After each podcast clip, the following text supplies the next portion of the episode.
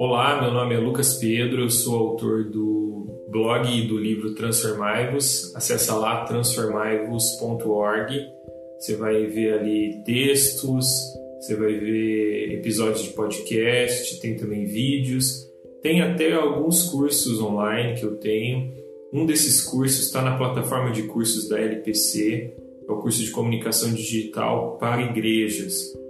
Inclusive, acessa lá no lpccursos.com.br.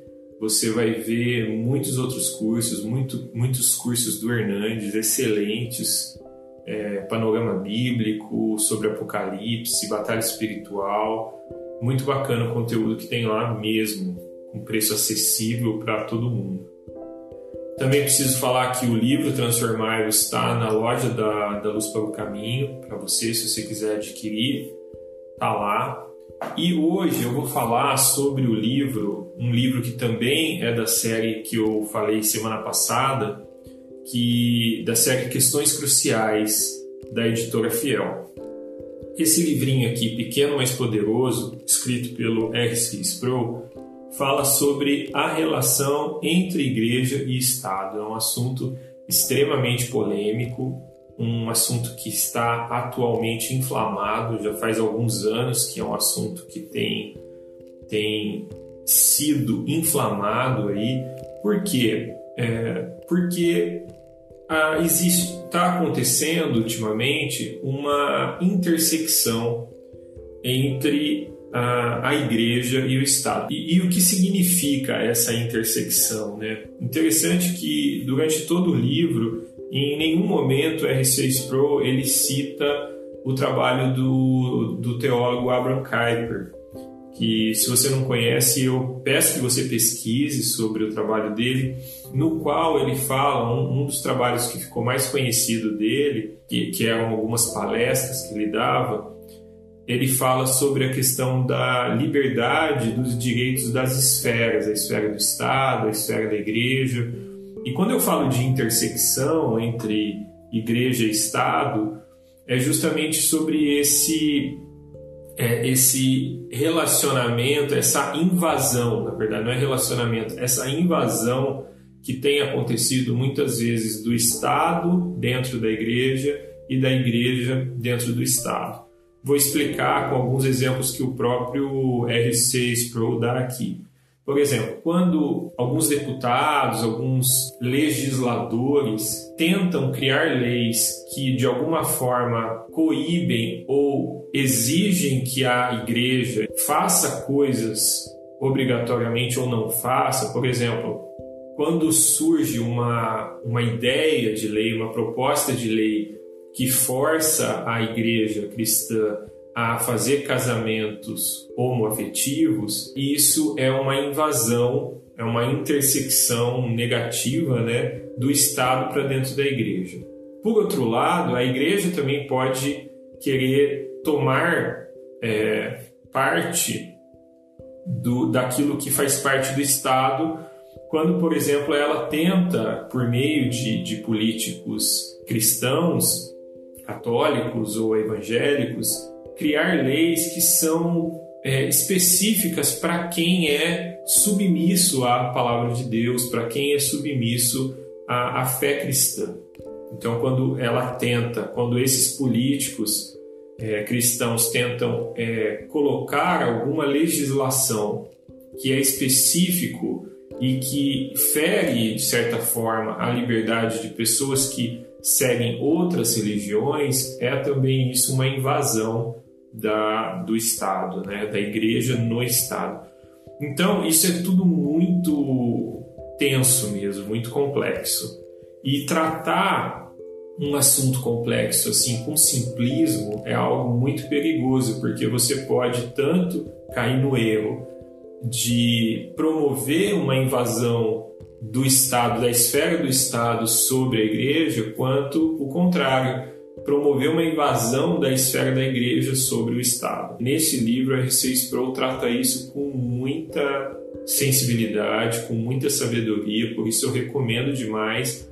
Enquanto eu lia, eu pensava que esse livro precisava ser é, colocado mesmo como objeto de estudo nas igrejas, por parte dos professores de escola dominical, dos líderes de jovens, para trazer um esclarecimento é, importante sobre a realidade que a gente está vivendo. Dois capítulos me chamaram a atenção, eu não vou falar tudo para não dar spoiler total, mas dois capítulos me chamaram muito a atenção, o capítulo 2 e o capítulo 6, que é o último. Por quê? O capítulo 2, ele, o título do capítulo é Obediência Civil. E ele usa aqui o texto que tem sido muito usado nas redes sociais, o texto de Romanos 13, no qual Paulo faz uma exposição sobre a nossa sobre a, o dever que a gente tem como como cristão de ser submisso ao Estado, né? Porque ele coloca que o poder do Estado foi colocado e está debaixo da soberania de Deus. A gente sabe que a gente que crê na soberania de Deus sabe que nenhum governo, nenhum estado existe, nem mesmo os mais tiranos, fora da soberania de Deus. Então a gente tem essa consciência da soberania de Deus. Então, em Romanos 13, Paulo está colocando essa obediência civil que o cristão deve ter, tendo consciência de que o Estado no qual a gente vive, é, ele está debaixo da soberania de Deus. A própria vida de Paulo é um exemplo disso. Quando ele apela para César, por exemplo, ele está usando o direito dele de cidadão romano para ser ouvido. Então ele está exercendo essa, é, ele está debaixo dessa dessa hierarquia natural que existe mas ele tem consciência total, apesar de ele colocar é, de forma meio idealista ali a questão do governo aqui na, na Terra, ele tem consciência de que o governo romano ali na, na, no qual ele estava subjugado era um governo no qual tinha corrupção, no qual tinha muita violência, no qual tinha muito autoritarismo, era um governo extremamente ditador. Então não existia em Paulo um uma ideia de que Roma era algo perfeito, porque Paulo também, como nós temos, é, tinha consciência de que todos os seres humanos e que tudo que é formado pelos seres humanos é corrupto, né? e está debaixo dessa queda, é, está influenciado por essa queda humana. Independente disso, ele coloca nesse capítulo sobre, sobre a obediência civil que nós cristãos precisamos estar submissos a essas autoridades no sentido de sermos obedientes a essa autoridade que foi instituída sobre nós, mesmo entendendo que em muitas situações ela vai ser errada, injusta e corrupta. Porém, no capítulo 6, o título do capítulo 6 é Desobediência Civil. E ele coloca de forma brilhante que vão existir momentos na vida do cristão em que o Estado e que as leis do Estado podem vir a ser contrárias à palavra de Deus, contrárias à vontade de Deus. E nesse momento é um momento de encruzilhada para o cristão, porque é um momento no qual ele deve permanecer com a palavra de Deus. Nesse momento, ele deve exercer aqui o que o que a R6 Pro coloca como uma desobediência civil. Só que o que precisa ficar bem claro que ele coloca aqui que essa desobediência civil não é uma desobediência civil armada e violenta. É uma desobediência civil dentro da, daquela liberdade que nós temos como cidadãos.